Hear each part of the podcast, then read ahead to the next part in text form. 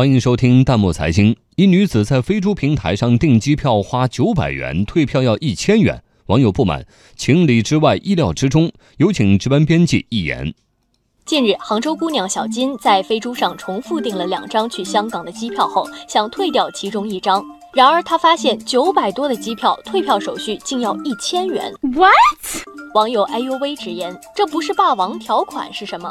网友子凤寒心感慨：“什么行业都是收钱容易退钱难呐。”网友进化的小马似乎也经历过相同的事情。他说：“我也出现过自己订了一排两个座位的情况，还不能退，这是合规出票吗？”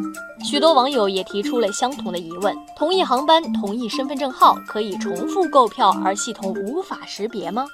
对此，飞猪的客服表示，只要提交了信息，代理商就会安排出票，系统是无法跟踪识别的。而关于退改签的手续费，飞猪平台则表示，他们只是按照航空公司的规定来执行操作。网友对这样的解释似乎并不买账。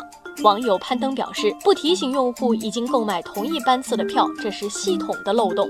再说，退票比买的票还贵，这是什么逻辑？不退了还能少出点钱？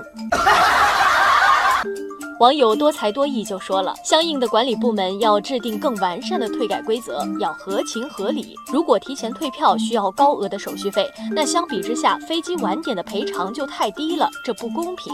网友别让梦想只是梦想说，有些航空公司就是用低价票吸引大家购买，买完发现自己行程有改变要退票，他们就可以收违约金，然后重新销售，双重获利。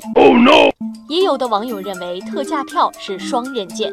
不能只享受福利而不承担后果。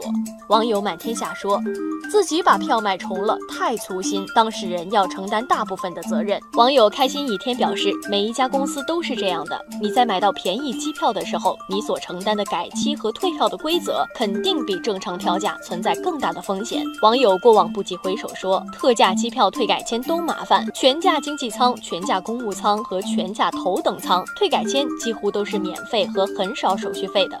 网友句号也表示，飞机票最好直接和航空公司订，第三方平台不靠谱。